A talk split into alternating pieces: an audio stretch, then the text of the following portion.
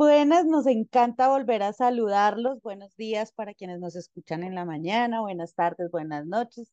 En el momento en el que decidas estar acá y hacernos parte de tu vida, te damos un saludo así súper, súper especial. Hoy aquí estamos Sandrita, Paula. Sandrita, dale un saludito. Hola, qué rico saludarlos a todos hoy. Un abrazo gigante. Paulita. Bienvenidas y bienvenidos a este podcast nuevamente. Me encanta tenerlos y tenerlas. Y Martica, ¿estás ahí? Sí, aquí estoy. Hola, perdón. Hola, yo soy Marta Cris y estoy feliz aquí de acompañar a Andrea hoy con su, con su historia, que nos va a contar su historia. Maravilloso en este episodio, nuevo episodio de Mujeres Intensas, Ricas y Apasionadas. Esperamos hayan disfrutado los anteriores y si todavía no has ido a escucharlos, pues están ahí disponibles para ti. Hoy, en estas historias de vida de mujeres intensas, ricas y apasionadas, les voy a compartir parte de mi vida que fue como lo que me llevó a estar hoy haciendo lo que hago y promoviendo y como, como llevando esto a, a mostrarle a las personas desde mi propósito de vida que vivir una vida bonita es fácil, es sencillo, es posible, desde lo que sea que tú decidas hacer, desde lo que tú vayas ido encontrando que quieres hacer con tu vida. Entonces de eso vamos a hablar en este instante. Así que muchas gracias por escucharme, gracias por quedarme y espero que esta historia de hoy les sea de su total agrado.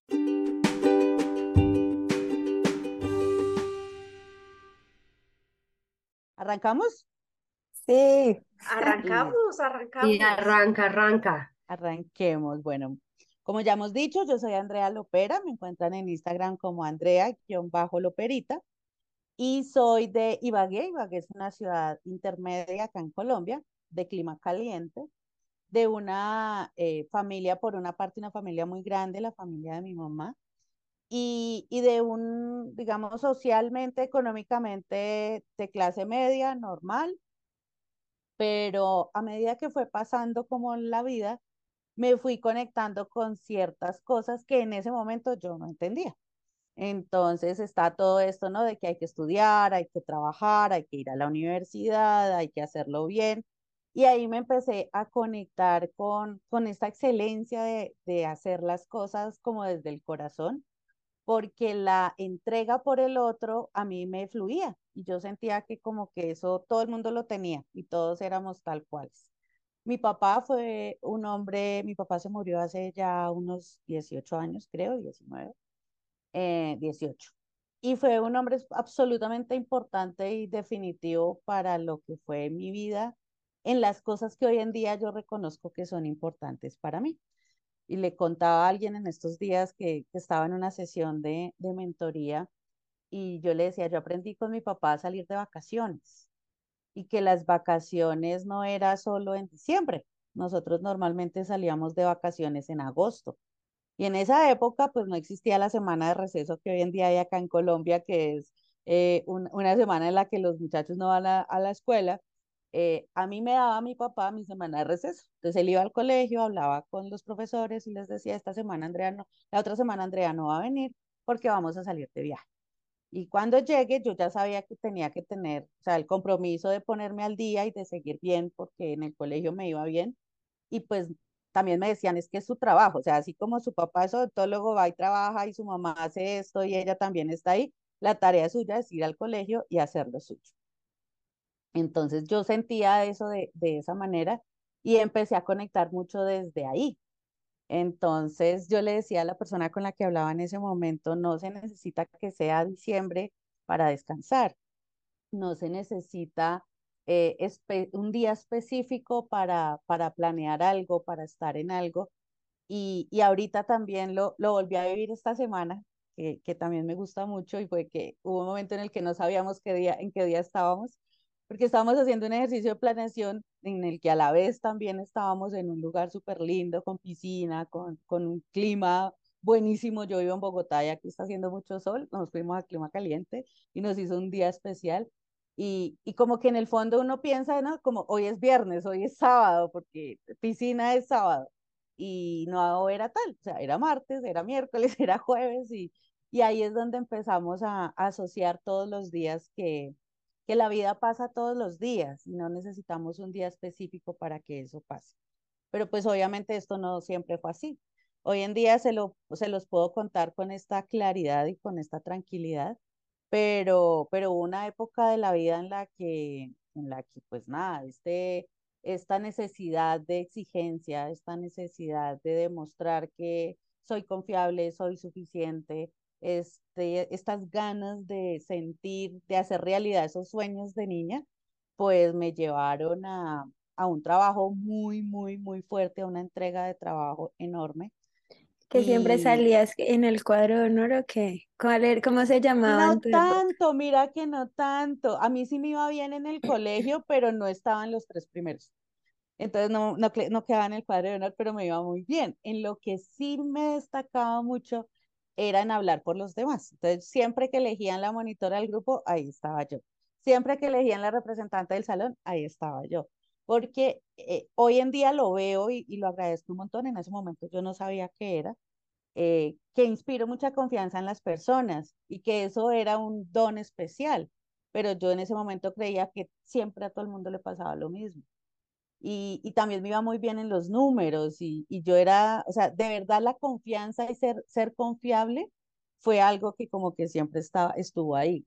Luego, luego empecé a estudiar, entré a la universidad, yo soy de profesión ingeniera electrónica con énfasis en electromedicina. Y eso todo el mundo, o sea, yo puedo hacer una rifa así como, eh, ¿quién adivina yo que estudié? Y no hay una sola Y persona. perdí, perdí, o sea, yo también. ¿Qué? Yo también quedé como que, ¿cómo? No hay una sola persona que adivine yo que estudié. Eh, ah, sí, ay, yo toda como así, pero ya nos dijo. Sí, sí, tal cual. Pero nunca hubo un solo día, ha habido un solo día en mi vida en el que yo ejerza como ingeniera electrónica con énfasis en electromedicina. Porque la vida me llevó por otros lares, pero a veces nos dejamos llevar por estas cosas que nos dicen que hay que hacer y no reconocemos que en algún momento, pues las decisiones que tomamos no fueron las acertadas y que existen otros caminos. Yo vine a descubrir que existían otros caminos, pues ya avanzadita la vida y avanzaditos los años. Entonces, permitirme tomar un camino diferente después de todo lo que había significado la universidad. Obviamente el esfuerzo en la universidad, porque si de por sí esa es una carrera difícil, pues imagínese lo que es estudiar algo cuando uno no siente la pasión ni la intensidad así que le brote por las venas con lo que está estudiando, era, era más, requería mucha más, y aquí retomo algo que decíamos hace un ratico en privado antes de grabar, eh, se requería más disciplina, porque era desde la fuerza donde tocaba hacerlo. Entonces estudié ingeniería, ingeniería electrónica, pero mi real pasión estaba en la gente. Yo sentía que, que, necesitaba estar ahí cerquita viendo cómo podía ayudar a las personas a tener eh, una vida diferente. A mí la, la, las injusticias, el como hablar por el que no tiene voz, como, como mostrar que siempre había otra forma y otra posibilidad, me, me, me jalaban mucho, siempre. Entonces, pues nada, en la universidad ya los profesores sabían que yo estaba en otro camino. Empecé a involucrarme con muchos temas de derechos humanos. En la ciudad de Ibagué, cuando, cuando eso pasaba, la situación política del país era muy difícil y el conflicto armado estaba en, en un, en un nivel de intensidad muy alto, eh, con muchas tomas guerrilleras, muchos secuestros, muchas cosas de estas. Entonces yo empecé a involucrarme en esas actividades para poder como, como mostrarle a las personas que vivían en esos lugares que todo eso pasaba, que podía ser diferente, o sea, que no estaban solas, que, que el Estado estaba, que la sociedad también estaba, porque ya nos habíamos acostumbrado tanto a ese nivel de, mi, de vida, de miedo, de, de intensidad del conflicto, que en muchas zonas se volvía paisaje. Entonces creíamos que pues nada, que, que eso era y que eso era lo, que, lo único que había y lo que iba a seguir habiendo. Entonces yo me podía ir y yo le decía a mi profesor de electrónica 4, eh, de digitales 4, le decía, no, no, pues ingeniero, es que yo mañana no puedo venir a clase porque voy a ir a dar un taller de derechos humanos en tal parte. Entonces ya los profesores se reían, decían que yo iba a ser una ingeniera con énfasis en democracia y, y sí, realmente eso pasó Y por tal cual. mucho, mucho tiempo. Eso era representante Claro, yo fui, a propósito de eso, yo fui representante estudiantil en la universidad ante el consejo académico, que era un, era, era algo que se elegía por votación de toda la universidad. Votaban todos los estudiantes de la universidad, yo me postulé y quedé. Y desde, pues hasta ese momento, yo era la única representante que había como llegado a, a ese puesto que no estudiaba ni administración, ni derecho, ni nada de esas cosas. Nunca había habido un ingeniero en eso porque normalmente a los ingenieros esos temas pues no nos interesaban. Entonces sí, eso, eso fue muy, muy chistoso. Y definitivamente la vida va dando señales, va dando señales y lo va poniendo a uno donde tiene que estar. Entonces, después de eso, mm, por ese cargo, por haber sido esa representante, eh, habían creado una, estaban creando una fundación muy bonita que se llamaba Líderes y Emprendedores en la U a nivel nacional, con el apoyo del gobierno y con el apoyo de muchas empresas privadas. Entonces nos invitaron a los representantes estudiantiles, a los representantes de las asociaciones de estudiantes, a formar como este nuevo movimiento de liderazgo, porque en ese momento el país no lo tenía. Y allí empezamos a, a crearnos este, a pensarnos un nuevo país desde lo que en ese momento los jóvenes queríamos. Y esto fue una cosa grandísima, o sea, sentir que, que se puede diseñar eso, el futuro, no es simplemente vivirlo, lo que nos tocó, lo que llegó, sino que nos permitieron y nos promovieron esta cosa de soñar, de soñarnos un país distinto, de soñarnos unas oportunidades diferentes y, y empezar a ver que eso se hace realidad. Y hoy, no sé, 25 años después de ese momento, eh, muchas de las personas que estuvieron ahí hoy, pues igual que yo, están haciendo realidad sus sueños desde, desde lugares distintos. Y, y esto nos, nos demuestra eso, que todo es un proceso, que, pero que un proceso cuando uno lo lleva en el corazón, pues eso avanza y, y pasa porque pasa. Entonces yo terminé, no, no había terminado la universidad y me presenté a una práctica eh, que me llegó la, la, la, convocatoria para ser asistente, para ser pasante en una oficina de asesores de Presidencia de la República. Y a mí me llegó la convocatoria como el día que se vencía. Ese día yo la leí y yo dije, ay, no, ya no voy a alcanzar, pero como que de esos sueños de niña yo decía, ay, yo quiero ser como embajadora, como, como ministra, yo no quería ser presidente, pero yo quería ser como embajadora. Entonces, claro, cuando me llega eso, yo digo, oh, por Dios, yo quiero esto. Y, y, y me hablo con la persona que, que aparecía ahí, le dije, mira, acabo de recibir la convocatoria, yo sé que se vence hoy, pero yo hoy no alcanzo a mandar todo lo que ustedes están pidiendo. Si yo lo mando hoy, ustedes igual me incluyen, o sea, todavía me consideran ahí y la persona súper querida me dijo que sí. Yo pasé papeles, mandé todo, necesitaba una carta al rector, bueno, un poco de papeles. Todo eso llegó y empezó un proceso que avanzó muy rápido. Esto parecía como un reality de estos de la televisión, donde le dicen a uno, y esta semana continúas con nosotros, todavía no sales del proceso. Entonces, eh, así pasaron las semanas hasta que al final, pues éramos ya un grupo muy, muy reducido. Y, y bueno, y ahí ya nos dijeron, ustedes son las personas que ya estábamos como en la final de la selección. Eh, queremos saber quién de ustedes estaría dispuesto a irse para Bogotá a hacer la práctica, pues así como de ya para allá. Y obviamente, pues esa no era una decisión que todos pudiéramos así como fácilmente decir que sí, pero, pero en ese momento todo mi arrojo y toda mi cosa, yo dije sí, sí, yo puedo, yo puedo, yo puedo. Y eso era algo que mi mamá siempre me decía, es que aquí están preguntando quién quiere no sé qué, y antes de que terminen usted ya está alzando la mano. Y en ese momento pasó así.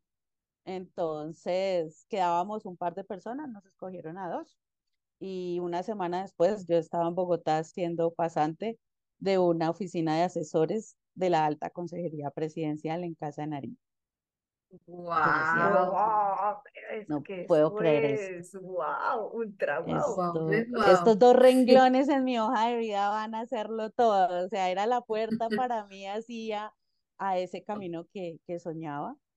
Y pues realmente yo sí creo que lo fueron. O sea, ahí aprendí muchas cosas del país, del estado, de, de mil cosas. y luego la práctica duró seis meses. Luego de André, pero meses, aplicabas algo de tu, de tu, nada, de tu cero. O sea, yo, yo que le agradezco a la ingeniería, a la ingeniería me dio un proceso mental distinto. Una, porque en ingeniería siempre te ponen un problema y llegas a una solución. Y si la solución funciona, pues ahí le fue bien. Si la solución no funciona, invéntese otra. Y hasta que eso pase, ahí es donde siempre ese es el, el chip de ingeniero que, que llevamos. Entonces, eso hacía que yo me destacara en ese tipo de grupos, porque cuando todos son abogados, politólogos, eh, sociólogos, mm, administradores, este tipo de cosas, pues su proceso mental está llevado a otra parte. Entonces, mis, mis soluciones a veces eran como más rápidas, ¿no? Como más simples, más eficaces, pero era por, pues porque mucho tiempo mi modo de pensar me llevó allá. Entonces, eso, eso yo siempre, a la gente le decía, se le parecía muy raro, pero, pero realmente ahí fue donde estuvo la diferencia, en esa forma de pensar. Ahí empecé a entender que la forma de pensar sí lo podía hacer a uno diferente para tener una vida distinta y todo fue cogiendo sentido. Luego de la práctica, Naciones Unidas, eh, que era quien apoyaba ese programa, eh, me contrata y me alargan otros seis meses ya trabajando y ya con pago y ya con todo. Entonces esto fue una cosa súper guau. Y ya, y se acabó el trabajo, y yo, bueno, ¿y ahora qué? Y así empezó una serie de, de trabajos, todos por ahí, o sea, Corte Constitucional también. ¿Qué puede hacer una ingeniera en la Corte Constitucional? O sea, esto no, no había mucho sentido, pero también llegué a una oficina de asesores a trabajar muchas cosas, porque eran muchos temas. En presidencia, todos los días, todas las semanas era un tema diferente, era un ministerio distinto. Entonces era esta semana ver cómo iban los indicadores de vivienda, la otra semana cómo iban los indicadores de otra cosa y, y ver cómo la vida se compone de tantas cosas. Ahí era la vida del país, pero, pero era entender que todo se necesita, que todo articulado funciona, que toda esa, eh, eh, la vida lleva todos estos temas y que se necesita un balance en todos los temas para que la vida avance, que era lo que pasaba. ¿Y cómo hacemos que el país avance? No, pues lo hacemos así, como, balanceando y nivelando que sí haya vivienda, pero que también la educación, pero que también el cuidado de los niños, pero que también las carreteras. Y ese balance en la vida lo fui encontrando de esa manera. Y fui cada vez llegando más al, al, al, como a los pilares. ¿Cuáles son los baluartes que hacen que esos balances se queden ahí? Ya después, bueno, vinieron muchos otros trabajos, siempre enfocados a eso, al, al bienestar de las personas, pero yo lo sentía desde el otro lado. Pero me, yo no sé, yo, yo diría como obsesioné tal vez con, con entregar todo y con sacrificarlo todo por, por ese bienestar de los otros, porque eso era lo que nos habían enseñado y, y dejé de lado que ese balance y esas áreas de toda la vida que yo quería que todos tuvieran, pues se me olvidó que yo también los debía tener. Entonces, pues producto de ese olvido, de no, de no tener eso ahí pendiente como, como primer, en primera línea de, de que si yo estoy bien puedo estar mejor para ayudar a los demás, eh, pues nada, la vida un día pasó su cuenta de cobro y pasó su cuenta de cobro porque yo tenía un trabajo en el que tenía muchísimas responsabilidades y, y yo sentía que me pagaban muy bien. Yo, ahí hubo un momento en el que de un, de un puesto de trabajo al otro, como que me triplicaron el salario, pero yo internamente sentía que tenía que trabajar el triple para merecer ese salario que me estaban pagando. Entonces esto hacía que yo saliera a 6 de la mañana eh, de la casa y volviera a las 11 de la noche. Esto de lunes a lunes, porque los domingos me venía como a las 5 de la tarde, pero siempre seguía teniendo trabajo, siempre seguía teniendo muchas cosas que hacer y, y era sentir que, que sí, que estaba muy contenta y realizada porque estaba ayudando a muchas cosas, ese sueño se estaba haciendo realidad. Me sentía en mi cabeza como exitosa de haberlo logrado económicamente bien, pues porque obviamente eh, este, este salto en términos de dinero fue muy importante. Ya me había casado para ese momento también con el hombre con el que había soñado toda la vida. Entonces como que check, o sea, como que yo sentía que la vida fluía bien y que todo me estaba pasando bien y que todo lo lograba.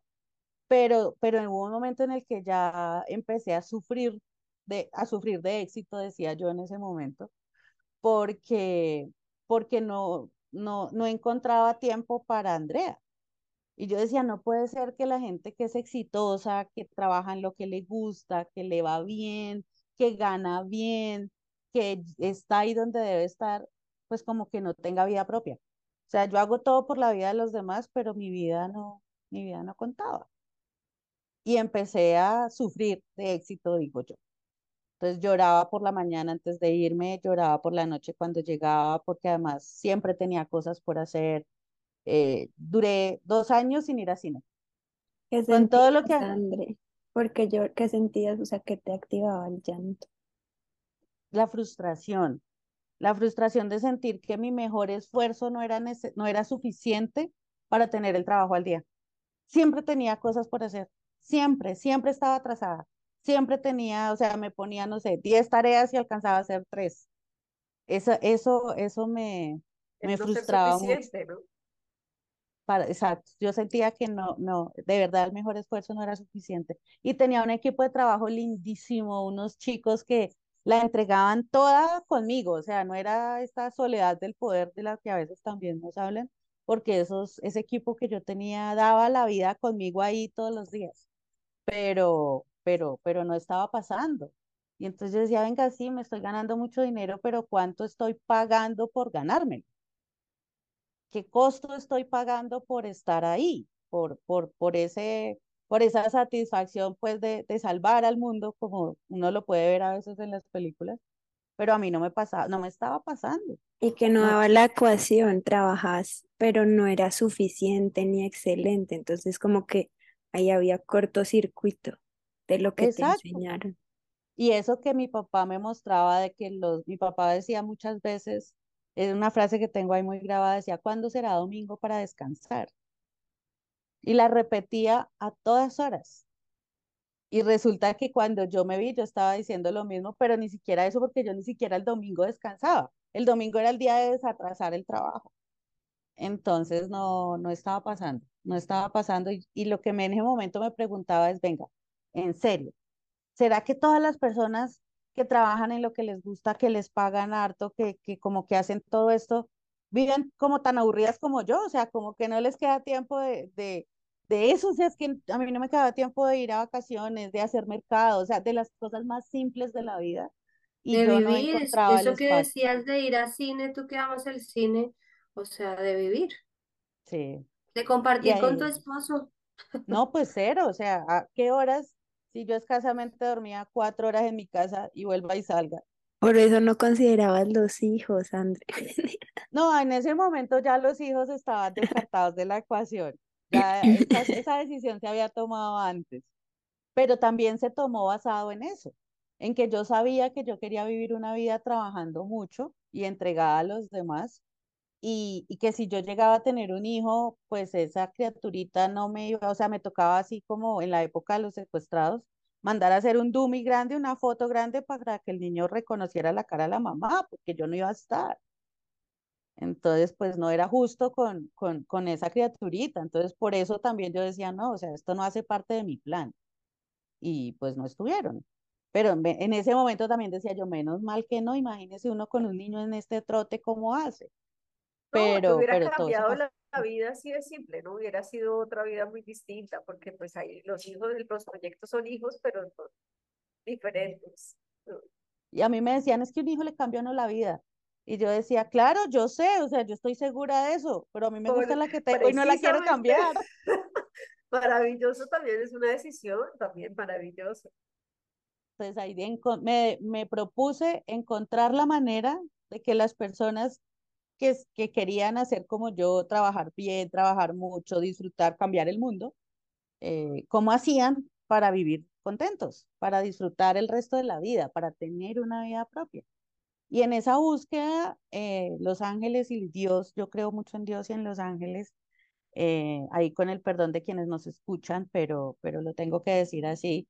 Ellos a mí me mandan mensajes todo el tiempo de todas formas y me re- recibí una información de un diplomado de coaching y de PNL, de programación neurolingüística.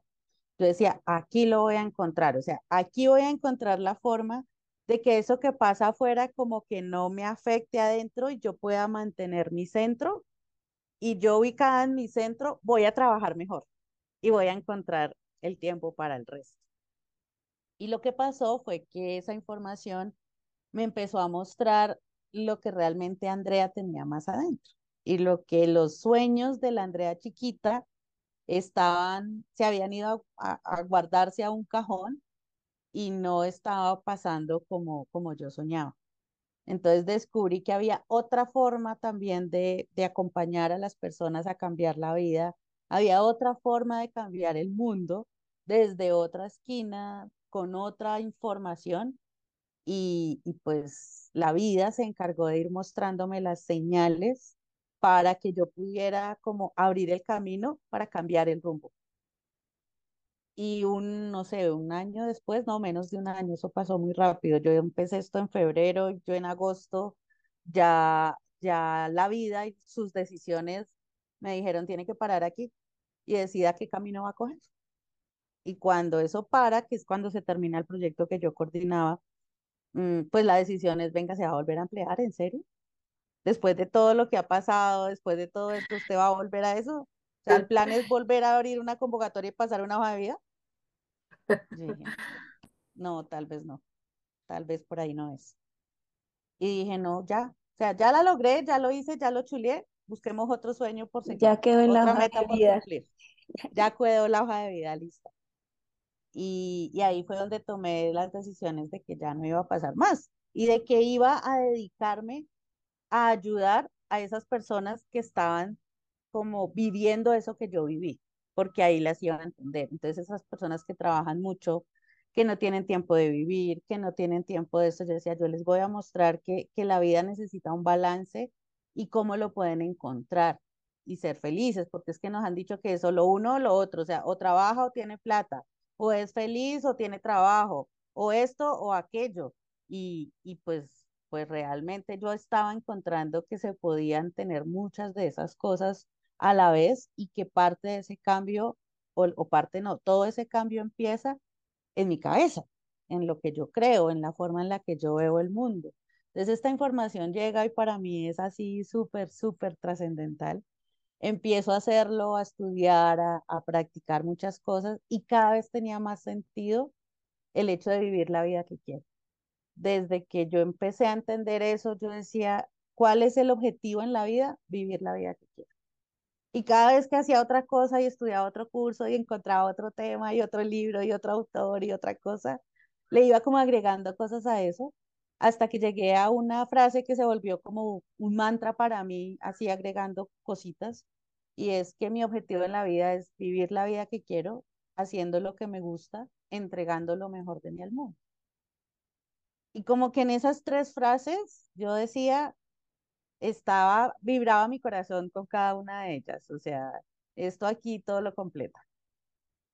Y ahí ya me certifiqué como coach, ahí ya eh, el tema del dinero empezó a pasar, pero yo sentía que yo no quería hablar de dinero como lo decía todo el mundo, que le dice, no, venga, yo le enseño a hacerse millonario, venga, yo le enseño a que ya tenga mucha plata. Decían, no, con plata o sin plata, la vida es distinta y, y el dinero solo es una herramienta. Entonces yo, no, yo quería hablar de dinero, pero yo no quería decirle a la gente que tenía que ser millonaria, porque ese pensar que mucho dinero me va a resolver la vida, pues nada, a mí la vida me había demostrado que no. Yo había recibido mucho dinero y no estaba siendo feliz. Entonces, pues nada, sí, es importante, claro, es el mundo en el que vivimos, es una herramienta que usamos, pero no me garantiza que eso me haga feliz. Y a eso, ahí fui afinando esta, esta de, de, qué es eso que yo quiero hacer, cómo lo quiero hacer, a quién le quiero hablar. Y seguí buscándolo hasta llegar a, a este concepto que, que hoy en día comparto con las personas de la vida bonita. Y la vida bonita es, es la que tú quieras vivir, es el diseño de vida donde el balance esté, esté presente desde el disfrute de todos los días. Y entonces alguien me dice, pero es que va a vivir de vacaciones todos los días. No, no, no, no, no. Disfrutar la vida no es estar de vacaciones todos los días. Yo les hablo siempre de una productividad. ¿Cómo llego yo a la vida bonita? Por una productividad consciente. Y ser, porque la productividad, como nos habían enseñado, que era hacer más, hacer mucho, ¿no? Hacer rápido para poder hacer más, pues yo le daba la vuelta a esta productividad y la productividad consciente me llevaba, a empezar por, por ese disfrute, por el disfrutar lo que hago, ¿cuándo? Todos los días.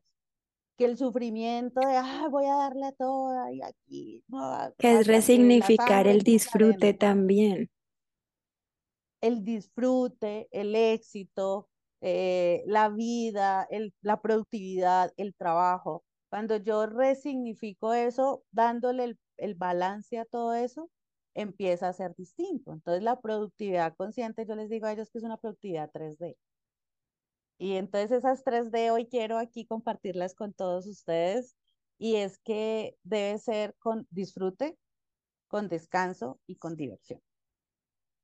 Que son tres palabritas que suenan muy parecidas, pero que en el fondo tienen una diferencia importante y, que tenemos unas asociaciones muy, yo las llamo como muy cortas de lo que esas palabras significan. Entonces creemos que descanso es dormir, creemos que diversión es una fiesta y creemos que el disfrute son vacaciones pues en la playa.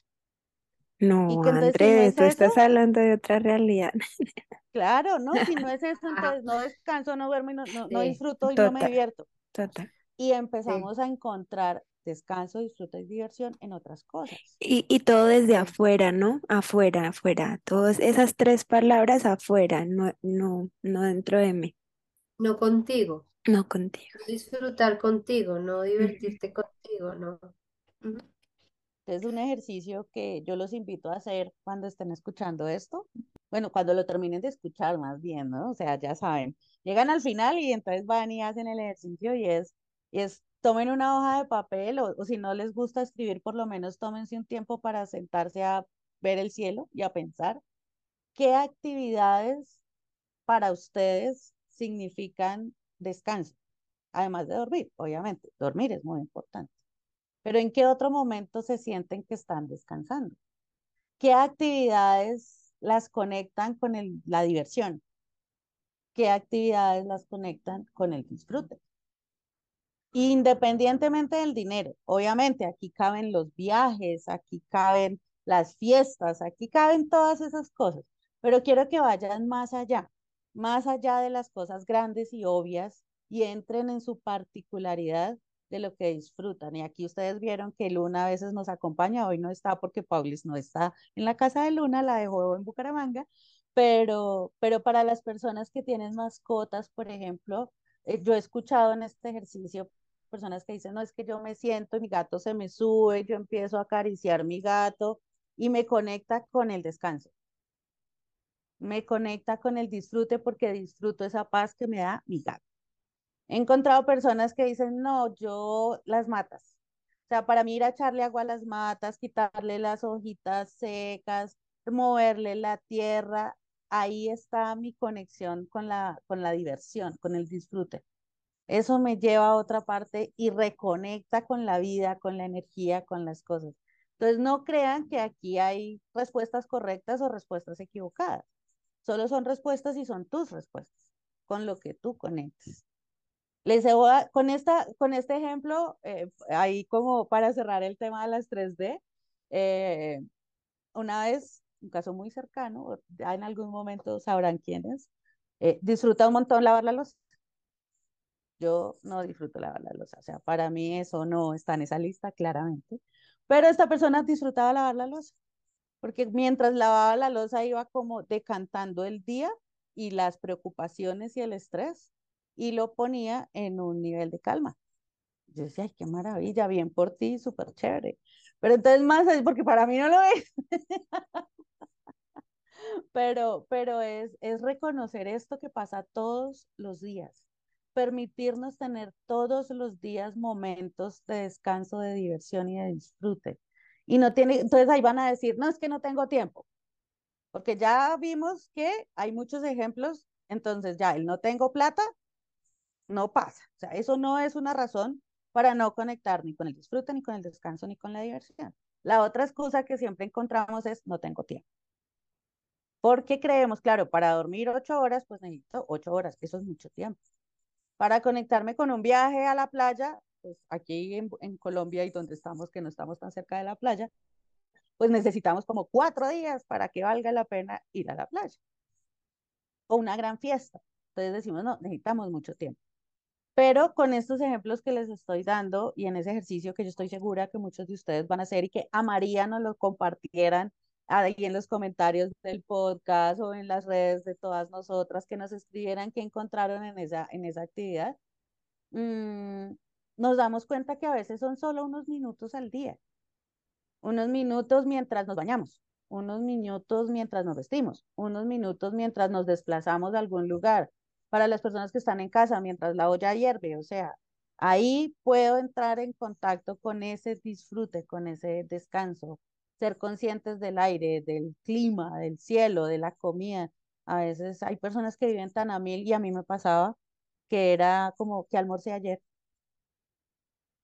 y vivo tan en automático, tan ahí, que me costaba como rebobinar el tiempo para acordarme que había almorzado ayer.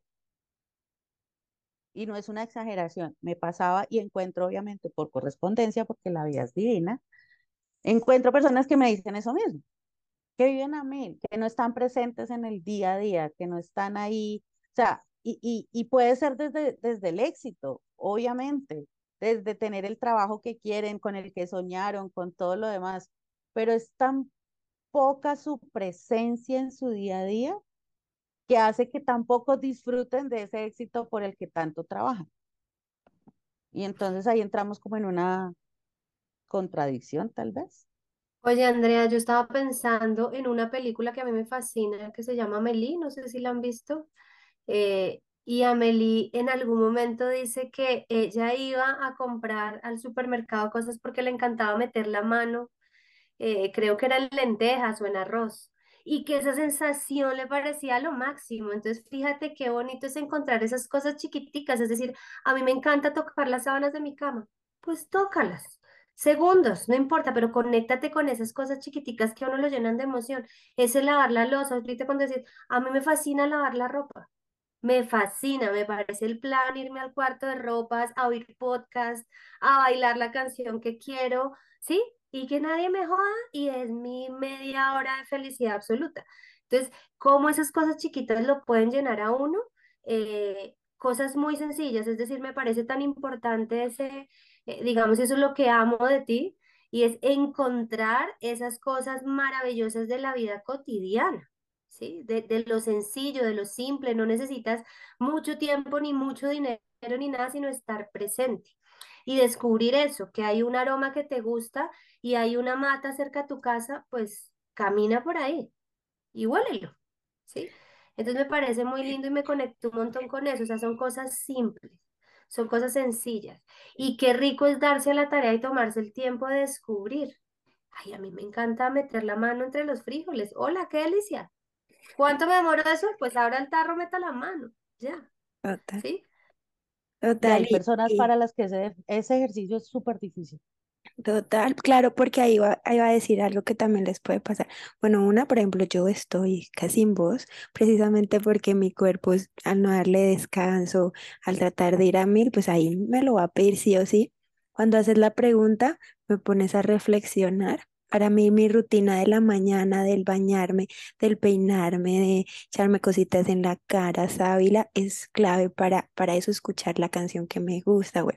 Es clave, pero también ahí entra, como tú decías, mi Andrea, al inicio nos enseñaron a ser productivos, a ser pues desde otro punto de vista, ¿no? Desde el hacer, hacer, hacer, hacer, hacer, hacer, hacer excelentes, ser suficientes.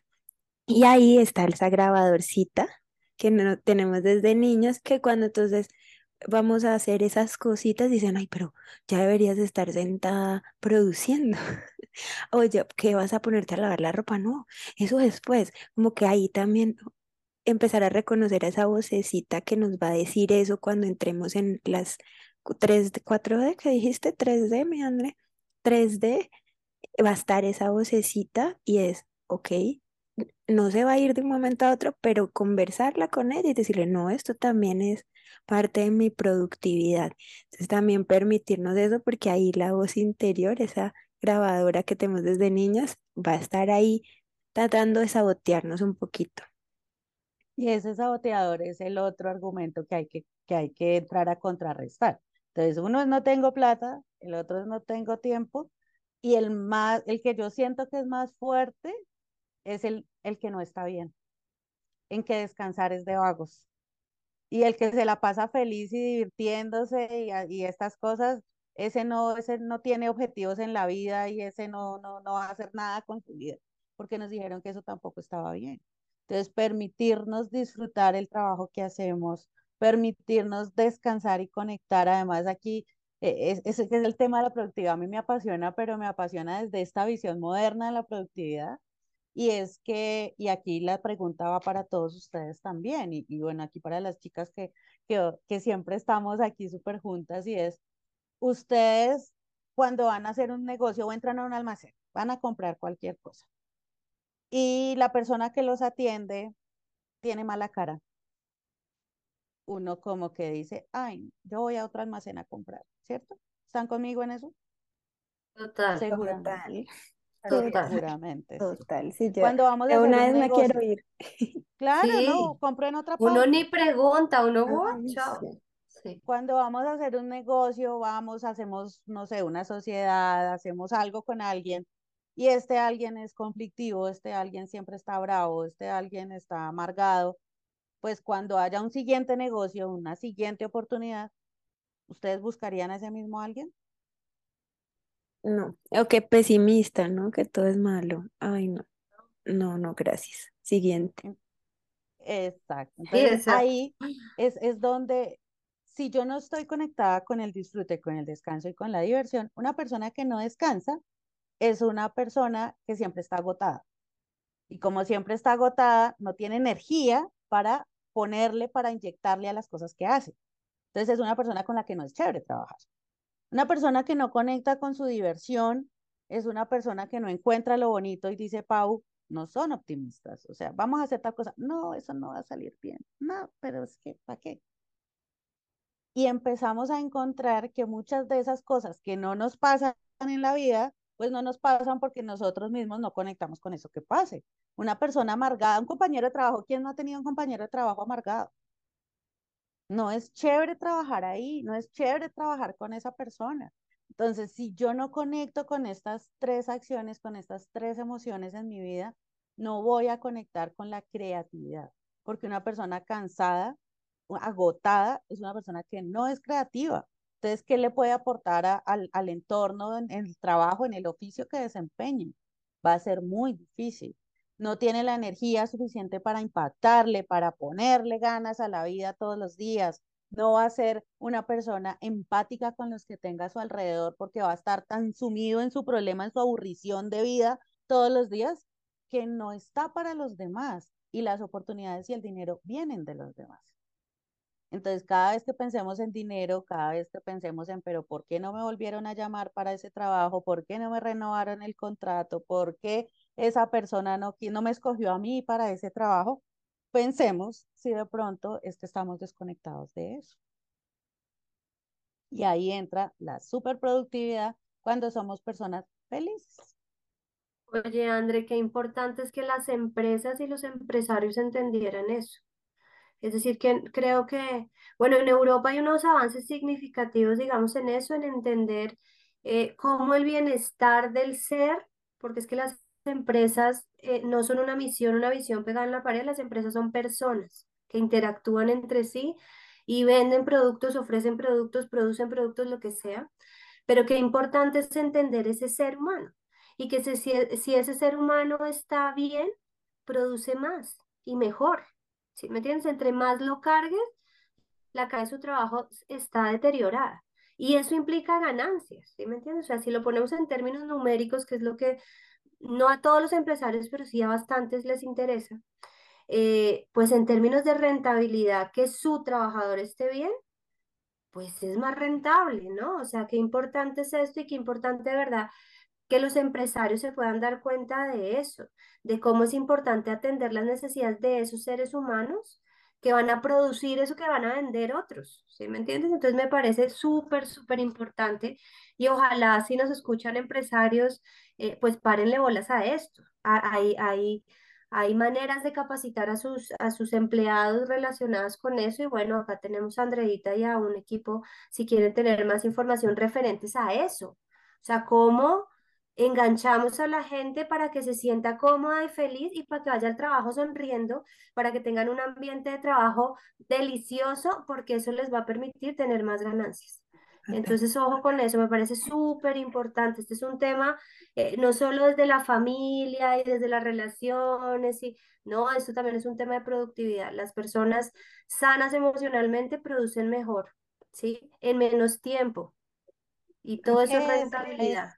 Que si han, escuchado que, que, trabajar cuatro días a la semana.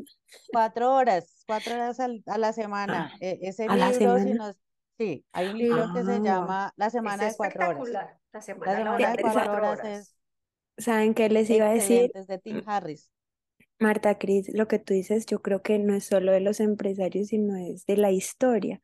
Yo sé que soy administradora, es la historia de, la, de las empresas, pues venimos de la productividad de, de las fábricas, ¿no? De producción y de ahí hemos tomado mucha información. Entonces es una creencia que aquí entra Sandrita también, que yo siento que es una creencia global que tenemos de productividad que viene desde que se empezaron a crear como las primeras filosofías de la administración, del empresariado, del liderazgo. Entonces, todas esas, la, la eficiencia y la eficacia.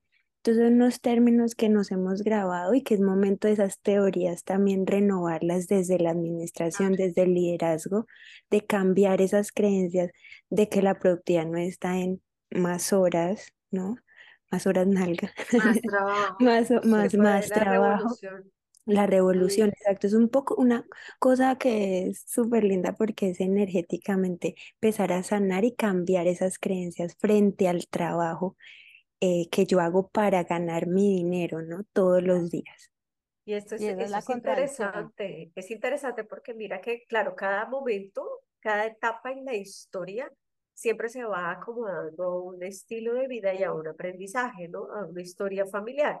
Depende de las necesidades. Y ahí pues, es cuando se crean los paradigmas y las creencias. Entonces, claro, la revolución industrial, que fue la que trajo el hacer más, el producir, el aumentar esa producción.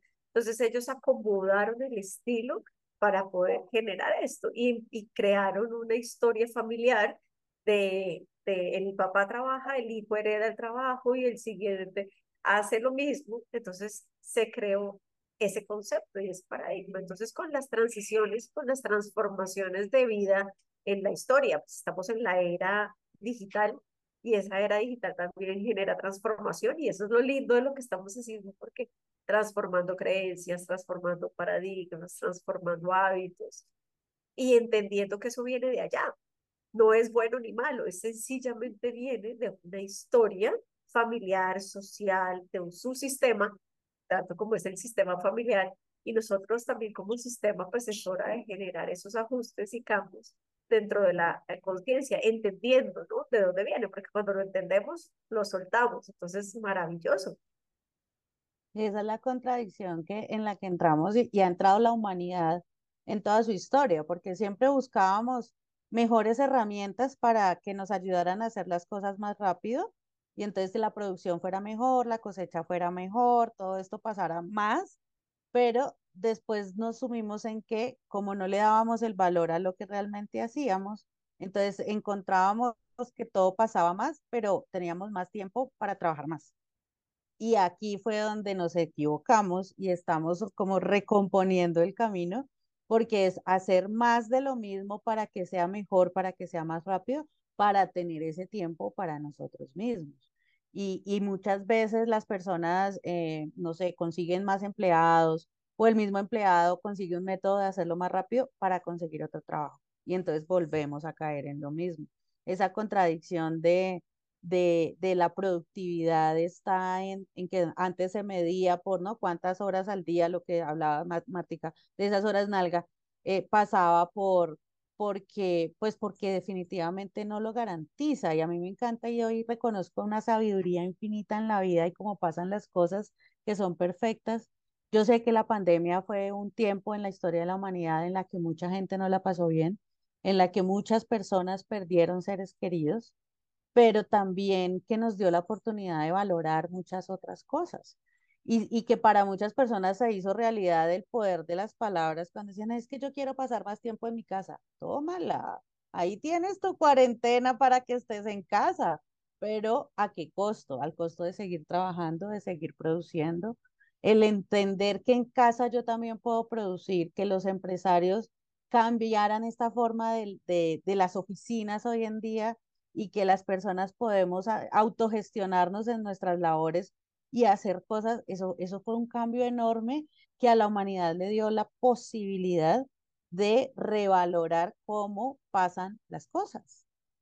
Y que puedo tener a mis hijos cerca, puedo trabajar, puedo estar en casa, puedo hacerme cargo en bienestar de cómo eso pasa. Ese ecosistema que es el trabajo, la casa, la vida, la pareja, los hijos, es un ecosistema que debe funcionar pero así como un relojito para que todo, para que todo ese balance esté. Y esto no quiere decir que la vida sea perfecta, ¿no? O sea, esto no es que todos los días pasa de la misma forma, pero es reconocer que si esta semana laboralmente tuve un, un reto adicional, tenía una tarea más que hacer, tenía algo así, pues esta semana la doy toda, pero sé que es importante que luego vuelva y entre en ese balance es hacer esa conciencia de cómo el, el, el disfrute de la vida es un ingrediente que me hace ser mucho más productivo y entregar más cosas en la vida. Este creo que es, es para mí el, el, a, lo, a lo, que, lo que encontré que me lleva aquí hoy. Mi papá era súper juicioso, fue un hombre que tuvo muchos trabajos eh, en su vida, el odontólogo, y él trabajaba por la mañana con una empresa, de 2 a 4 en otra y de 4 a 6 atendía en el consultorio y luego salía como a las 7, pero de lunes a viernes. El sábado era una cosa para él absolutamente sagrada en las actividades del cuerpo que él disfrutaba. Entonces ahí íbamos a piscina, ahí él hacía sus deportes, sus competencias, sus cosas y el domingo se descansaba. Y, y esa, esa, ese recordar a mi papá en eso todos los días eh, fue lo que me, me, me lleva, ¿no? A, a, esta, a que a mí se me hinche así el corazón y me empiece a palpitar a mí porque, porque es la posibilidad de ver que la vida tiene eso para todos cuando nos lo proponemos. Que no es que solo haya un camino y el camino es trabajar 25 años ahora, gastarse la vida entera en esto para después descansar para después poder merecer dormir, porque entonces merecemos el descanso porque hemos trabajado todo el día como un loño y entonces llegamos cansadísimos y ahí merecemos descansar. Y, no y eso, mi André, porque a veces pues llega ese tan anhelado descanso y sigues igual. Te hace falta, entonces no puedes estarte quieto o quieta y necesitas seguir haciéndolo, seguir trabajando. La pandemia también nos volvió humanos en eso. En que creemos que podemos descansar cuando estemos viejitos, pues resulta que no, hubo mucha gente que nos llegó a viejito porque se murió en la pandemia. valorar esta vida. Qué importante es eso porque, es decir, este es un conocimiento que lo, que lo recibes por las buenas o por las malas. ¿Sí? Es decir, si tú sigues trabajando de una manera inconsciente, si no respetas tus ciclos, tus tiempos, pues el cuerpo te va a mandar a descansar. Y son esas enfermedades, algunas sencillas, una gripa simplemente que lo manda uno a casa un día o dos a, tomar líquidos y a, relajarse, pero de ahí vienen todas las enfermedades y bueno, tenemos aquí a, Sandrita que nos podría explicar paso a paso cada una, pero tienen que ver con eso, ¿no? El cáncer, eh, los problemas pues más graves, digamos, condiciones mucho más profundas, pero que realmente el mensaje tácito es para, para, piensa en ti. Cuando uno está enfermo, yo siento que nada lo conecta uno más con el presente que el dolor, porque el dolor es aquí ahora, me está doliendo acá, y entonces no puedo pensar en otra cosa porque el dolor está acá, el dolor lo lleva uno al presente, porque acuérdense que la manera de estar presente es a través de los sentidos, por eso es que los niños viven en el presente porque ellos están acá con el juguete, con el juego, con el ruido, con el sí, eh, es estar presente. Y si tú no estás presente, pues el dolor te lleva al presente. Entonces, me parece un, un tema muy, muy, muy sensible y muy importante y es, eh, tú verás cómo lo quieres aprender. O sea, si lo aprendes a través del dolor, de la enfermedad, o tomas conciencia sobre esto y empiezas a gestionar tu vida y organizarte y entender que el trabajo es tan importante como el descanso, que el trabajo es tan importante como el disfrute, que el trabajo es tan importante como la diversión. Están en el mismo lugar. No hay uno más y uno menos, exactamente en el mismo lugar. Entonces, eh, me, me, parece un tema súper interesante porque son de esas reflexiones que uno no tiene hasta cuando ha vivido o ha padecido una situación difícil. Tristemente, muchos humanos esperamos estar como en la inmunda para empezar a, a reflexionar sobre eso. Creo que estas nuevas generaciones nos llevan un, varios pasos adelante en ese sentido, en ese sentido. Entonces me parece, me parece importante entender, o sea, por eso los, los niños de ahora y los jóvenes de ahora están tan cercanos al disfrute y ya no tragan entero y ya no quieren tener un trabajo por 20 años y ya no quieren, sino quieren ser empresarios, tener sus, y tiene que ver con esos aprendizajes pues que la vida les ha mostrado a través de esas historias fatídicas de sus antepasados, ¿no? De ver esa mamá infeliz, ese papá infeliz y que llegan a la casa y que no dan pie con bola porque tienen que descansar, que llegan 20, 12 horas trabajando, no, no descansan, no piensan en ellos, pues ellos dicen, uy, no, yo no quiero ser así. Y eso es interesante ahí algo a notar, porque mira lo que tú dices, es totalmente cierto. Esta generación nueva de los niños es que yo quiero ser las, yo quiero ser diferente. O sea, los papás le dicen, le entregan algo diferente. Yo no quiero que mis hijos vivan lo que yo viví. Y los niños quieren ser diferentes a los papás, pero de manera y del concepto transgeneracional, tú repites o los niños repiten las historias de sus abuelos. Entonces, quieren ser diferentes, pero no pueden porque no han portado las historias pasadas, entonces terminan intentando hacer, pero no hacen y repiten ¿me Entonces, claro, eso se vuelve lucha. Entonces, si el concepto, sigo luchando, pero no puedo disfrutar porque si estoy cumpliendo la lealtad inconsciente familiar, pues entonces estoy en una pelea eterna de tire y afloje. ¿Ves el juego? Porque y eso todo se lo pasamos a los niños todos los días, eso que dice Marta Cris, o sea, ¿a quién de niño no le dijeron, no, primero haga las tareas y luego puede salir a jugar? Primero está el deber que la devoción, escuchaba yo, imagínense. Primero está el deber que la devoción. O sea, primero haga las tareas antes de cualquier cosa. Exacto. Y a mí me costó mucho trabajo aprender, a, aprender eso. O sea, yo me sacrificaba, me pasaba lo de antes. O sea, yo comía en el carro, yo hacía y hacía y hacía y entre más hacía menos tenía. Y ahora entre más disfrute, más conexión, pues ya más tengo pero eso es un aprendizaje que para eso están acá, ¿no? Para, para poder conectarse.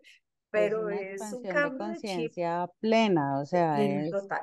Y no es de un día para otro. No, no es de un día para otro porque nos pasa, todos los días nos enfrentamos a, a esa situación. O sea, nos enfrentamos a la decisión de paro aquí o trabajo más o hago pero, pero con una conexión diferente de la intención que estamos haciendo. Por eso es que el viernes es tan maravilloso y el lunes tiene tan mala fama. De eso nos encargamos nosotros. Por eso el fin de semana lo anhelamos de esta manera tan brutal, porque pues el resto de la semana es un calvario. Entonces, cuando yo acabo y pongo fin a ese calvario de toda la semana de, ay, tengo que ir a trabajar, entonces tengo que ir a trabajar a un lugar que no me gusta, con una gente que no me gusta, haciendo algo que yo no quiero, pero es que me pagan. Así sea un salario mucho o poquito, pues entramos en un trabajo de, de, en un trabajo nutricional. Me, me enseñó un entrenador que yo tenía y es un trabajo que solo me da para comer, pero que no me, no me proporciona más cosas en la vida. Y para poder moverme hay que entrar en, en esa intención, en esa presencia. Lo que decía Martica, uno cambia por conciencia o porque ya me mamé y no quiero más de esto en mi vida, como fue eso que ese día yo llegué a decir. Y, y pues qué mejor que poderlo entender que sí se puede, que se puede lograr. ¿Quieren ser millonarios? Claro, también, eso también se logra, pero también se logra en expansión. Para hacer negocios, cuando yo, yo acompaño a las personas en estos temas de dinero, porque obviamente para poder llegar a la conquista del disfrute, eh, muchas veces las personas dicen, no es que primero tengo plata y luego me divierto, entonces, bueno, venga, organicemos la plata para poder que encuentre cómo se va a divertir. Esto pasa a la vez y pasa muy de la mano, pero, pero uno no entra en un negocio por plata, porque es que es el negocio de moda, el que hoy es rentable, el que me va a sacar de pobre, decía mi abuelito. No, yo, uno entra en un negocio analizando y evaluando otras variables que son estas esas variables de qué tanto me gusta el negocio en el que estoy entrando. ¿Por qué? Porque ahí me voy a estar mucho tiempo. Entonces, si yo solamente entro en un negocio por una semana porque es que ya estoy resolviendo eh, el mercado de mañana, pero no entro en un negocio porque realmente ahí lata mi corazón, ahí vibre mi energía, ahí mis sueños se activen, mi forma de estar en el mundo coincida en eso, eh, eso es un negocio que está condenado al fracaso. O sea, el mejor ejemplo es, no sé, una carnicería. ¿Ustedes se imaginan que a un vegano le digan que la carnicería es el mejor negocio del mundo? No, pues este hombre seguramente no va a sacar plata de ahí, o esta persona, o, o, o, diferente, o sea, no, no pasa. ¿Por qué? Porque si no está el corazón en las cosas que hacemos todos los días, el dinero no va a llegar. Totalmente. Y si el dinero no va a llegar, no va a llegar desde la fluidez del disfrute. Por eso, por eso es, a mí a veces la gente me dice, es que usted se ríe mucho, es que usted, como que si no le pasara nada en la vida, ¿no? Como que es que hay todo, todo le pasa y ya, pero, pero esto es un aprendizaje y una conquista de que yo pienso cosas y, y que de acuerdo a eso que yo pienso, esa forma en la que las pienso, pues ahí mismo me acompaña mi emoción. Entonces, si mi pensamiento es, ay, es lunes, me tengo que trabajar otra vez y levánteme y váyame para allá, y mi emoción, ¿cuál va a ser? Mi emoción va a ser de cansancio, de aburrición. Y el lunes va a ser eterno. terminar antes de haber empezado, claro, claro. Cuando a mí me emociona ir a trabajar, cuando qué chévere, hoy tenemos un proyecto nuevo, cuando qué chévere estamos haciendo esto, ahí entra mi emoción, me da alegría, me da energía, me da entusiasmo y el resultado va a ser un disfrute en la vida todos los días, desde las cosas que hago, conectado con las personas que tengo cerca y con mi corazón. Entonces ahí es, ese es como, como, como el, a mí me dicen como que resuma la vida, es muy difícil, han pasado muchas cosas, hoy logré hacer un gran resumen, eh, siento que me salté mil partes importantes, pero, pero podemos llegar a esto, o sea, en algún momento me di cuenta que la vida se me había desbaratado, siempre fui muy saludable o soy muy saludable, pero me vi enferma con un sobrepeso de una forma que yo no me había dado cuenta, porque al espejo no me volví a mirar, porque no atendía pues mi, mi, matrimonio, que era lo más bonito que yo tenía, no le paraba bolas, los amigos, eh, todo. Y ahí, pues, ¿qué pasa en un trabajo cuando uno se va, cuando lo echan, cuando la persona no está o se muere? Ahorita también lo vimos, que llega otro y hace ese trabajo. Mejor, peor, diferente, sí, pero otra persona viene y lo hace. Nosotros solo tenemos una vida para vivir, pues tenemos muchas vidas, pero conscientemente solo tenemos esta. Entonces, pues disfrutémosla, aprovechémosla, hagámoslo en conciencia todos los días. Y me, me, encanta lo que dices, André, de cómo te diste cuenta, pues, que te, tu sobrepeso, bueno, desatender tu, tu hogar también. Y ahí no vayamos muy lejos, que nosotros tenemos una herramienta muy poderosa que es nuestro cuerpo. Y si no estamos en esas tres de que nos habla André, te aseguro que tu cuerpo en algún lugar está ahí diciéndote, oiga, páreme olas y conéctese con el disfrute, el descanso, la diversión. Entonces, aprovechemos tanto el cuerpo que tenemos como la mente, ¿no? También nuestra mente nos da mucha información que ahí la, la omitimos, pero esos pensamientos que nos llegan, si hay algo como ahí, debería parar no le, no, no descarte tanto ese pensamiento. Entonces con, tenemos herramientas, no es como que te las tengas ahí ver, ay no, ya, ¿cómo hago que me invento? No, el cuerpo y tu mente te hablan directamente. Entonces, escuchémoslo en esa tarea que nos dejó André de, escribir. También veamos dónde nos está alertando nuestra mente y nuestro cuerpo de, parar y empezar a disfrutar, descansar, la diversión. Eso por un lado, entonces aprovechemos las herramientas que tenemos nosotras mismas. Y lo segundo que hablabas de, del dinero, es que ir a trabajar, a mí no me gusta la palabra trabajar, estoy en la búsqueda de, otra palabra de actividad, la actividad que haces en el tu día a día, porque es la actividad en la que tú estás poniendo todas tus habilidades, tu conocimiento y vas a recibir un valor por eso, que es tu salario, tus ingresos. Entonces ya de por sí ahí entra una conexión súper linda con el dinero de no es ir a trabajar para ganar dinero, sino es disfrutar eso que hago día a día con mis habilidades, con mi conocimiento y desde ahí empezar a ver el dinero como que es parte, parte tuya para todo, para disfrutar, para descansar, para divertirte, para hacer todo, porque es que desde, desde hoy que estás ahí sentado creando tu dinero, estás en esa, en esa energía de, de las tres d de ¿para qué? Para recibir un dinero por ese valor que tú estás entregando. Entonces ya de por sí no es que trabajar vaya por aparte y primero trabajo, recibo dinero y luego voy y hago el resto, no es que desde, desde el hacer lo que haces día a día es el disfrutar, el descansar, el divertirte. O sea, eh, ahí no sé si me, ah, me, me hago entender de ese clic, pero es que es maravilloso. Están disfrutarlo todo. Sí, no, a mí de, de tu historia hay varias, pues mm, todo por resaltar, pero hay, hay como tres puntos que me parecen claves. El primero, cuando mencionabas eso de cuando estabas en el colegio y que tú eras la monitora, la representante de curso, en la universidad también. Fíjense que a uno la vida le va mostrando el propósito desde chiquito. El otro día leí algo y entre los 7 y los 12 años es el momento donde aparece ese gran propósito. Entonces uno debe tratar de recordar qué disfrutaba, qué le encantaba, con qué se conectaba, porque claro, uno tiene la energía de un niño donde todo está en disposición de ese disfrute y de ese vivir la vida desde, desde ese lado eh, para el cual uno vino. Es decir, eh, cada uno vino con un propósito muy claro y el tuyo se manifestó desde chiquita. Sí, que por cosas de la vida uno va callando y va diciendo, ay, no, no, no, pero a la larga eso lo jala uno. Y gracias a Dios em, seguiste tu voz interior y a la larga estás haciendo lo que quieres. ¿Cuántas personas terminan acallando ese, ese disfrute, ese niño interior, ese propósito y terminan siendo el médico porque en su familia todos son médicos, el abogado porque todos son abogados, el, repitiendo historias, que era un poco lo que nos explicaba eh, Sandrita en el episodio anterior, repitiendo historias que no le corresponden, que no son de acuerdo con su, a su naturaleza y son esas personas que a los 60 años dicen, vi miércoles, ¿qué hice con mi vida? ¿Sí? O sea, he sido un abogado exitoso, tengo todo el dinero, mejor dicho, las propiedades y eso, pero mi vida está vacía. ¿Por qué? Porque nunca seguiste ese propósito.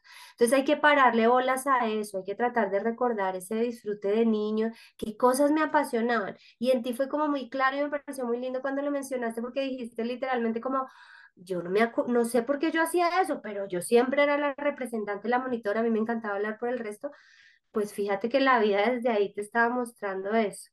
Otra cosa que me parece, sí, no, tal cual. Otra cosa que me parece maravillosa es tu responsabilidad como ser humano frente a la vida del otro, es decir, tu nivel de conciencia para tomar la decisión de no tener hijos. Eso me parece supremamente loable. O sea, realmente los seres humanos debemos entender que tener un hijo es un, es una, o sea, es una misión gigante que te va a mover el piso, que te va a mover el mundo, que te va a hacer, que te va a transformar tu vida y como yo debo ser consciente hasta qué lugar estoy dispuesto a hacer. O sea, los hijos no deben ser un mal cálculo. Los hijos no deben ser una noche de pasión loca. ¿Cuántos niños, cuántas personas, cuántos de nosotros provenimos, digamos, de eso? ¿Sí me entienden? Y no es porque no necesitemos estar acá, porque Dios y el universo es perfecto en ese sentido, es decir, si llegamos es por algo, pero nos toca sanar esas cuitas y gracias a Dios hay personas como Sandrita que nos ayudan a entender todo este tipo de cosas de, de, por qué llegamos, ¿sí me entiendes? Pero qué, qué posición tan hermosa y de verdad lo aplaudo y lo admiro profundamente y si están eh, y si los escuchan, digamos, eh, personas que están en esa transición, así como Paulita de construyendo familia, estar pensando eso, piénsenlo muy bien. O sea, que la decisión de tener hijos sea una decisión basada en la información. Claro, uno nunca se va a alcanzar a dimensionar esto porque es mucho más loco de lo que se puede uno imaginar, pero sí tener como una referencia mucho más concreta y, y, y tomar una decisión basada en la realidad. Entonces yo te admiro profundamente por eso, por tu nivel de conciencia tan chiquita, porque a la larga tú lo tomaste chiquita de no quiero. Por esto tuviste, claro, la experiencia de tu hermana, un poco de acompañar en la crianza de tu hermana que te dio pues un bagaje diferente eh, y un contexto diferente, pero eso me parece fabuloso.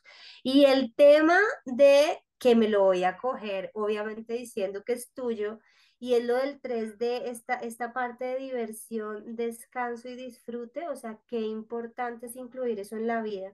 Tú ahorita hablabas un poco de, claro, uno puede tener un trabajo y uno odia su trabajo y va y lo hace, pero lo hace porque le pagan, ¿sí?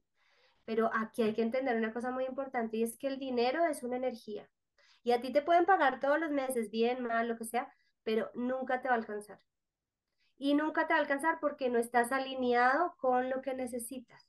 ¿Sí me entiendes? Entonces, ese nivel de cansancio, esa frustración y todo eso se va a ver reflejado en que así ganes los millones de los millones, nunca te va a alcanzar, nunca, nunca te va a satisfacer. O sea, no es un número concreto, es la energía con que recibes eso.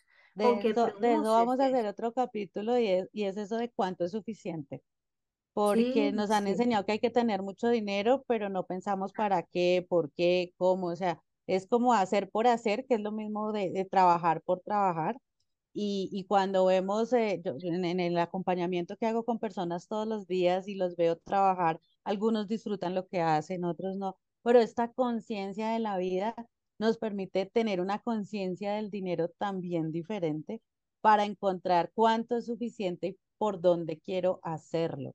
Y esto es una cosa, pero eh, de verdad que es muy, muy grande. Eso será para, para otro tema del cuánto es suficiente, pero el dinero pasa ahí y esa abundancia de la vida no nos va a llegar, sino cuando entramos, eh, em, oímos mucho que la gratitud es la puerta a la abundancia, la llave que nos abre la puerta a la abundancia. Pero a la gratitud yo no puedo llegar si yo no hago antes un ejercicio de valoración, porque entonces pues yo que agradezco lo que valoro. Entonces yo agradezco el tiempo de ustedes porque valoro mucho el mío y entonces aquí estamos. Pero para esa valoración yo debo empezar por la prosperidad. Y esto es un tema para, para el dinero, pero los voy a dejar solo con esto. Y es que la prosperidad es la relación que tengo con lo que sí tengo hoy. Si no empiezo por ahí, esa abundancia no la voy a ver. Puedo tener todo el dinero del mundo, toda la gente del mundo, todo el trabajo que quiera, pero no la voy a ver si yo no arranco abriendo la conexión con la prosperidad. Entonces, esto pasa con el disfrute, esto pasa con el trabajo. Puede que yo no, no es necesario, o sea, la vida no nos pone ahí, pero paso por muchos trabajos o por varios trabajos antes de encontrar ese trabajo en el que digo es que así sea gratis, yo esto lo hago porque es que me parece maravilloso. Ahí es donde realmente nos vamos a conectar con esa fluidez del dinero y, y que la vida va a transformarse de muchas maneras pero, pero debemos permitirnos eso. Entonces, ese reconocer qué es lo que tenemos y si estamos en un trabajo, ponernos, ponernos en situación porque no hay solo una manera de disfrutar el trabajo.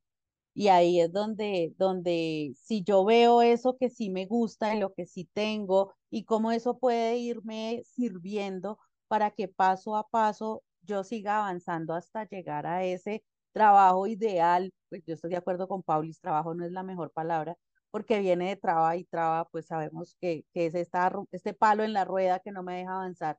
Pero sin embargo, eh, avanzamos a, a esa acción en la que todos los días pongo el corazón, pongo la felicidad y el dinero va a llegar en absoluto bienestar. Ahí es donde la vida tiene todo el sentido del mundo. Por eso es que estos muchachos de hoy en día, en, en eso que decía Sandrita, en esa contraposición a no repetir la vida de sus papás, de sus abuelos y de todo esto, pues son muchachos que hoy en día quieren, pues han dado como, como grandes pasos en conquistar que no aceptan horarios de trabajo que no les gustan o que el jefe venga y diga cualquier cosa, sueñan con viajar, con conocer el mundo, como ponen, ponen, le dan un mayor valor a muchas de estas cosas antes que pensar en seguir continuando esto de trabajo vivo y lloro y muero sino, sino que sencillamente hay otra manera de hacerlo. Y aquí hay otro término que me encanta y ahora lo uso también un montón cuando me preguntan que yo qué hago y yo digo workation.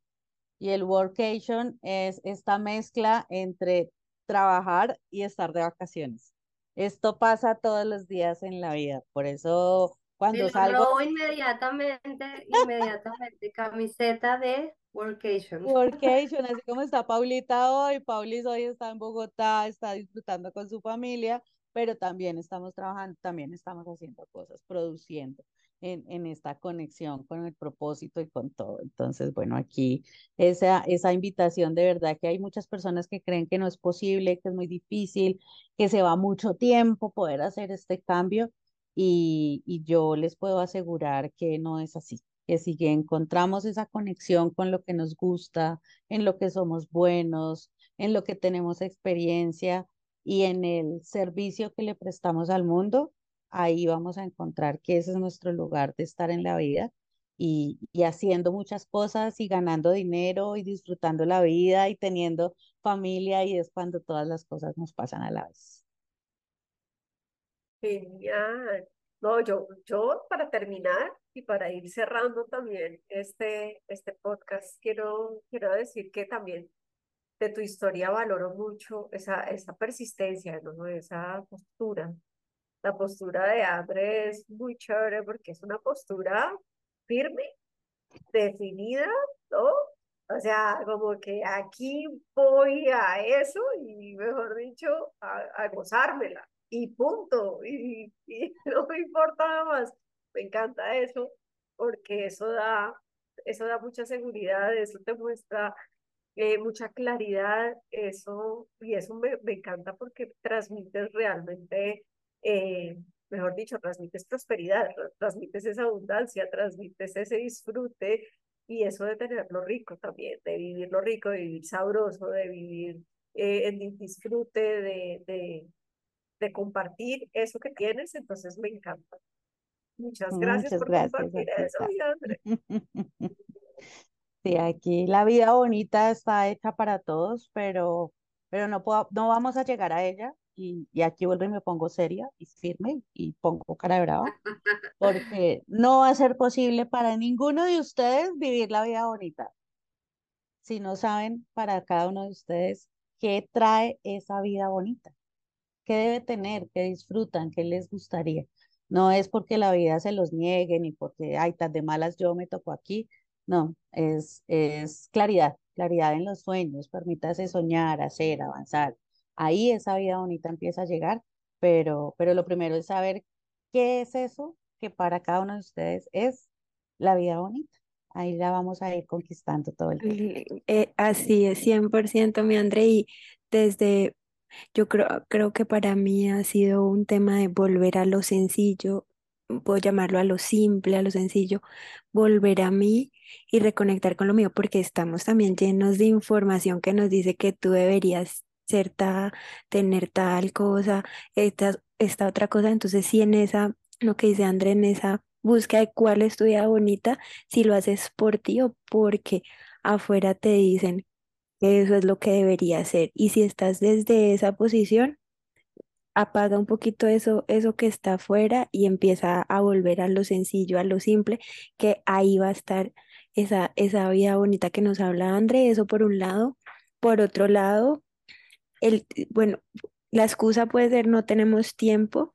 Si vas a necesitar sacar de tu espacio y de tu agenda un tiempo para dedicarte, dedicarle a tu vida bonita, porque es importante si yo, yo acá me quedo, no, yo quiero bajar de peso, bajar de peso, pero nunca hago ejercicio, o no como bien, o no voy y escojo mis alimentos adecuadamente, pues no va a pasar. Yo tengo que darle la prioridad, darle el lugar a eso que quiero crear en mi vida bonita, eh, darle la dedicación, empezar poco a poco, sacarle el tiempo eh, y no verlo como me quita tiempo, no, te está ganando, estás ganando tiempo, estás ganando muchas otras cosas en vez de verlo como algo que te quita. El tiempo es efímero, es, está en el aire, tú eres el, el que elige qué hacer con tu tiempo y por eso hay algunas personas que dicen, uy, no, me alcanzó el día para hacer de todo y otros dicen, a mí se me fue rapidísimo. El tiempo es, pues para todos es, lo mismo, pero tú eliges en qué invertir tu tiempo y, y, tú eres la dueña de tu tiempo, definitivamente nadie más. Entonces sí hay que dedicarle, em, tu fuerza de voluntad va a ser clave de estar ahí. Eh, es un proceso en el que vas a tener, eh, vas a sentirte feliz, pero también como, eh, no quiero llamarlo triste, sino como pensativa, como entrando en ti. Entonces es un pocotón de emociones que experimentas y necesitas tu fuerza de voluntad, tu convicción de que para allá, para acá es tu vida bonita, estás creándola y eso sí o sí te va a pasar. Entonces me encanta que ahí va la, esa lo que decía Sandrita de Andrés, esa postura y, la, y es la postura de yo lo elijo crear y acá me quedo en este camino, le saco mi tiempo, em, le doy dedicación y estoy con mi objetivo claro, creándolo todos los días en el presente. Así es, Pablo, y si tocas algo muy bonito y es la percepción del tiempo. Y a, a quien no se le hace eterno el día cuando está haciendo lo que no le gusta. Y cuando se nos pasa rapidísimo el tiempo cuando estamos disfrutando un montón. Siempre, siempre, siempre el disfrute está presente en, en, esos, en esas conexiones que tenemos con la productividad, con hacer mucho de lo que realmente nos va a llevar a, a un nuevo lugar, a un nuevo nivel y a, y a, tener, a tener eso que nos gusta, eso que queremos. Eso pasa absolutamente todo el tiempo. Es, es, es maravilloso, es grandioso y, y tener seres humanos productivos queriendo trabajar mucho, laboral mucho, eh, laborar desde, desde eso en lo, que, en lo que me gusta hacer, está todo el tiempo. Está ahí y solo se va a lograr y estos avances en, en las empresas que hoy en día eh, valoran el bienestar de sus empleados, que les dan un mejor, unas mejores condiciones, eh, la relevancia que también ha cobrado ahora los salarios emocionales, que no todo es dinero, que también hay otras cosas que suman a la vida. Esa conciencia de, de los humanos que tenemos hoy después de, pues no necesitamos, aunque está ahí muy presente, pero, pero ya pasamos por guerras, ya pasamos por, por muchos periodos de la humanidad. Eh, ahorita el último pues fue la pandemia y cada, cada punto de quiebre que ha tenido la historia de la humanidad con estas cosas pues nos lleva a un siguiente nivel.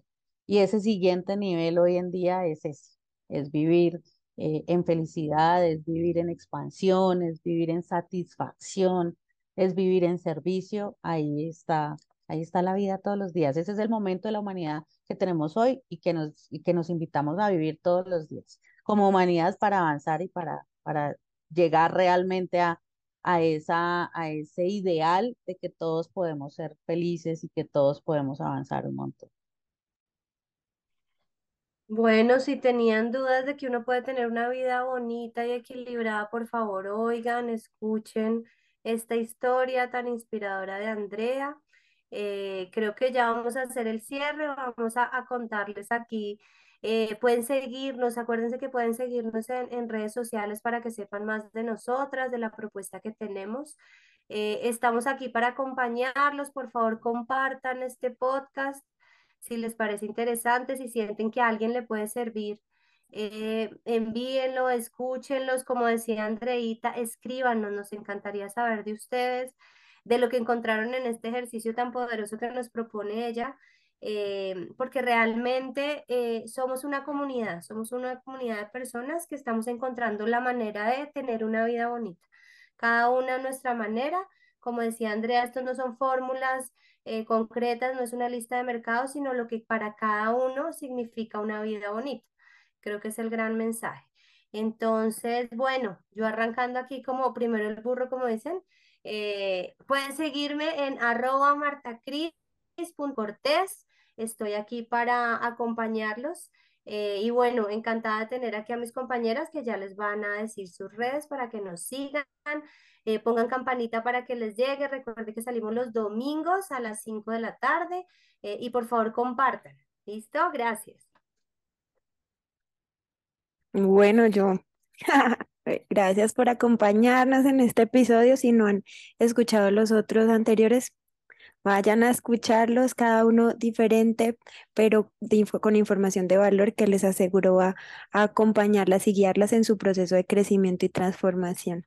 Yo soy Paula Perucho, me encuentran en redes arroba soy Paula Perucho, en Instagram también seguir, campanita, que, para que puedan recibir todas las, nuestras notificaciones y saber de nosotras. Les mando un abrazo, gracias, gracias por estar aquí. Las escuchamos, qué temas quieren escuchar y cómo les ha ido en estos tres episodios que ya llevamos. Bueno, yo soy Sandra Patricia Escobar, coach en redes. Ahí me puedes encontrar en Instagram, en Facebook, en LinkedIn y ahí siempre cerquita y siempre atenta pues a conocer muchísimas más eh, historias sobre nosotras. Nos vemos dentro de ocho días. Súper feliz y encantada de tenernos y lo mismo, ¿no? A escucharnos, a escribirnos, a preguntarnos y a sacarnos todo el jugo posible.